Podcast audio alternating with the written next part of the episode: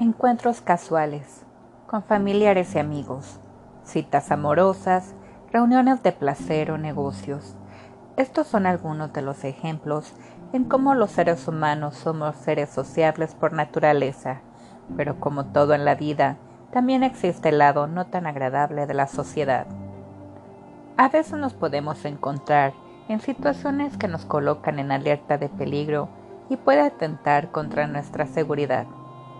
En este podcast presentaré algunos casos en los cuales los protagonistas confiaron en las buenas intenciones de otros, pero sin embargo terminaron encontrando la pesadilla en la que estos individuos se convieron al final y fueron víctimas del lado oscuro de la sociedad.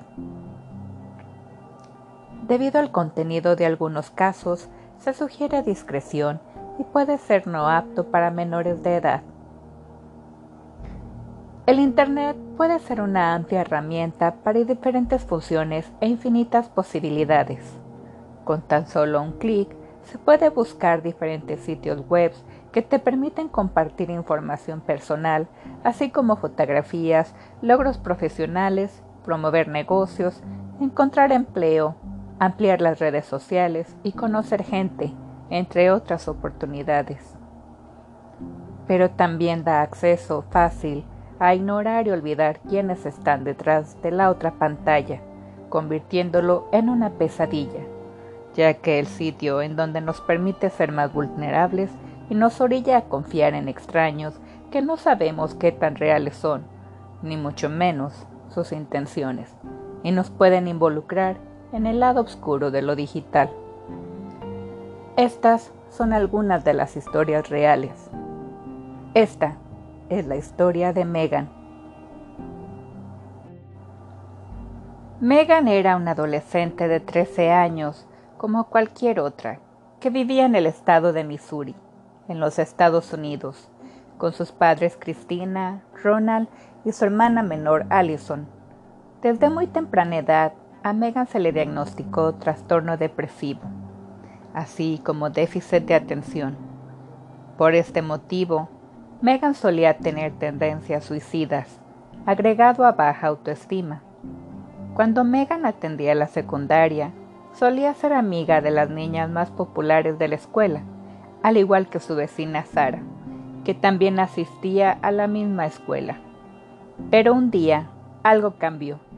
Sus amigas se voltearon en contra de Megan y comenzó a sufrir bullying por parte de estas. Debido a la fuerte crisis, y lo vulnerable que era Megan, su madre decidió cambiarla a otra secundaria privada, donde nadie la conociera. Los meses pasaron y al parecer Megan se sentía más tranquila y había volvido la estabilidad a su vida. Sara, su vecina, seguía frecuentando a Megan, pero ésta no se sentía muy cómoda al convivir con alguien, la cual le recordaba a su vieja escuela y trataba de evitarla lo más que pudiera. En octubre del 2006, Megan se sentía muy emocionada, ya que estaba planeando su fiesta de cumpleaños en esos días. Aconsejada por sus nuevas compañeras de la escuela, Megan le pidió a su madre que le permitiera abrir una cuenta de sitio web de moda de ese tiempo, llamada MySpace. Su madre Cristina no estaba muy convencida de que su hija se internara en el mundo de las redes sociales, pero al final accedió con tal de verla feliz, solo que le dio ciertas reglas. Y Megan solo tenía acceso al sitio web por dos horas al día, con la supervisión de sus padres. Después de hacer un berrinche, Megan aceptó y fue así como conoció lo maravilloso que puede ser las redes sociales. Un buen día, Megan recibió la solicitud de amistad de un joven de 16 años llamado Josh Evans, el cual vivía no muy lejos de la casa de Megan. Al ser un chico atractivo y mayor que ella, decidió aceptar su solicitud y enseguida comenzaron a chatear. Al principio, todo iba muy bien. Josh llenaba de cumplidos a Megan y ésta se dejaba llevar por tan maravillosas palabras. La madre de Megan comenzó a ver que su hija cada día se veía más alegre y llena de optimismo, tanto así que hasta Megan había imprimido la foto de perfil de Josh junto con dos corazones a su alrededor y la había colocado a un lado de su cama y le besaba cada noche. A Cristina se le hacía que Megan se estaba ilusionando muy rápido, pero como toda madre, lo único que quería era ver contenta a su hija. Así que le dio permiso de invitar a Josh a su próximo cumpleaños y lo sugirió a Megan que le llamara por teléfono.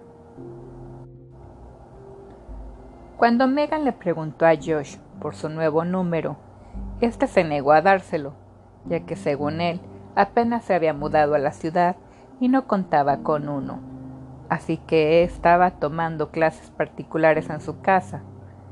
Esto le pareció muy extraño a su madre, pero decidió darle el beneficio de la duda. La tarde del 15 de octubre, Megan se sentó en su computadora como cualquier día, con la dicha de charlar con su príncipe cibernético. Y quería decirle lo entusiasmada que se sentía al por fin conocerlo en persona el día de su cumpleaños, que sería en el mes de noviembre.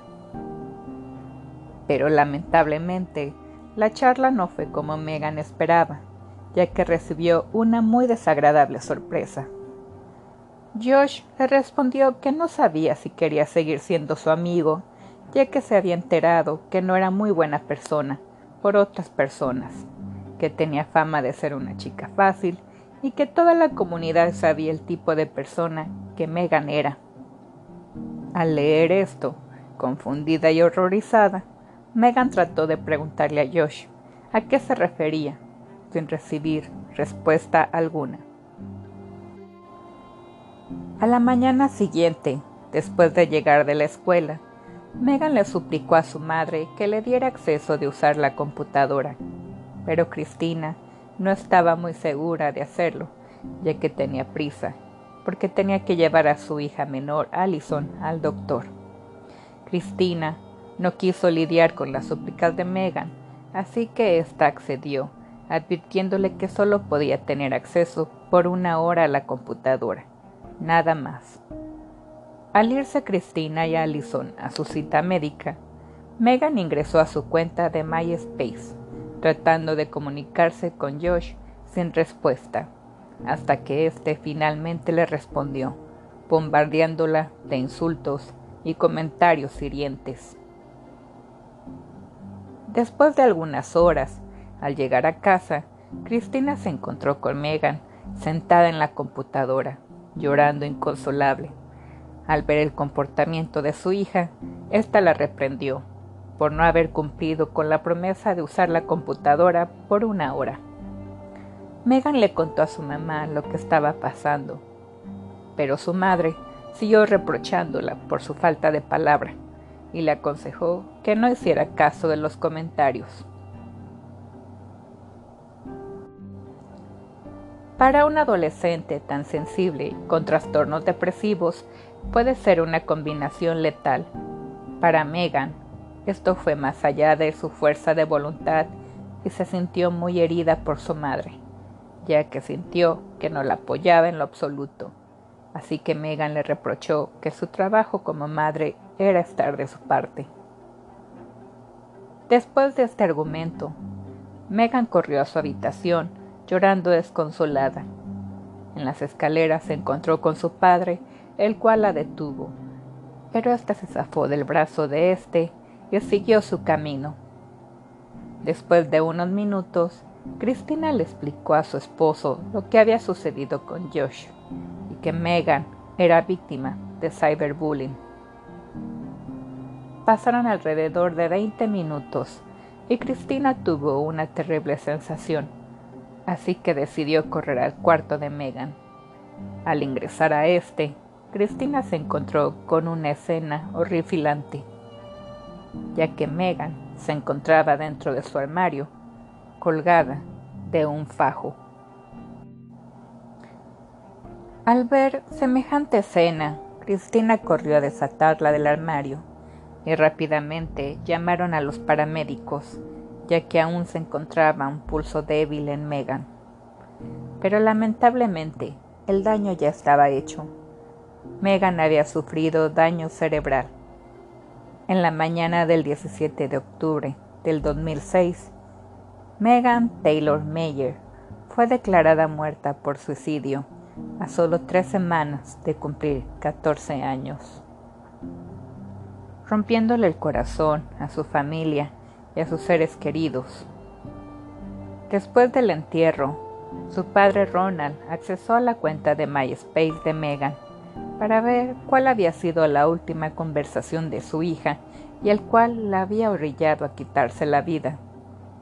Para sorpresa de Ronald, lo que leyó fue terrible, ya que el último mensaje de Josh leía que todo el mundo sabía la clase de mujer que era, además de ser una mala persona, y que todas las personas la odiaban. Pero en el último párrafo fue lo que le puso helado a Robert, ya que éste le decía, y cito, que tengas un asqueroso resto de tu vida, el mundo estaría mejor sin ti. A lo que Megan le respondió, Tú eres el tipo de chico por el que una mujer se quitaría la vida, siendo este el último mensaje que Megan enviaría. Al leer esto, el padre de Megan de inmediato mandó llamar a su esposa para mostrarle los mensajes, pero al querer hacerlo, el perfil de Josh Evans había sido eliminado, sin dejar rastro alguno. Después de algunos días de la tragedia, una vecina de los Meyers se acercó a estos para contarles algo realmente espantoso. Ella sabía quién estaba detrás de la cuenta de Josh Evans, el cual, para sorpresa de los Meyers, resultó ser nada más ni nada menos que su vecina Lorraine Dew, con la complicidad de su hija Sarah Dew y cómplices. Esto en venganza por las múltiples veces que Megan había ignorado la amistad de Sarah, el cual hirió su orgullo y el de su madre, quiso darle una lección. Pero jamás se imaginaron que este pequeño escarmiento llegaría tan lejos y causaría la muerte de Megan. Al enterarse de la terrible noticia, los Meyers confrontaron a sus horribles vecinas, llevando este juicio a una batalla legal. En el 2006, al ser aún muy nuevo el mundo de las redes sociales, no existía ninguna ley en contra del cyberbullying, pero este fue algo por lo que los padres de Megan lucharon para que fuese condenada con cargos, así que Lorraine Dew, junto con su hija, tuvo que afrontarse a las consecuencias y pagarían con prisión por el asesinato involuntario, pero fueron absueltas de todo cargo. Al darse a conocer la historia de Megan en el país, Lorraine Dew y su familia recibieron el escrutinio de la sociedad, así que con amenazas de muerte, fue tanto el desprecio que vivieron que fueron obligadas a mudarse del estado y mantener un bajo perfil. Hasta el día de hoy no se sabe dónde residen, pero vivirán con el cargo de conciencia por lo que le hicieron a la pobre de Megan Meyer por el resto de sus vidas. Después de la atención que adquirió el caso de Megan, en el 2018, nuevas leyes se implementaron en algunos casos con relación al acoso cibernético. A raíz de esta tragedia, Christina Meyer creó la fundación Megan Meyer, que promueve la conciencia y educa a padres e hijos en las escuelas a cómo responder y estar alertas sobre el cyberbullying y el acoso cibernético que algunos niños y adolescentes viven en la actualidad. Si quieres conocer más de esta historia, lo puedes encontrar en el sitio web fundacionmeganmeyer.org.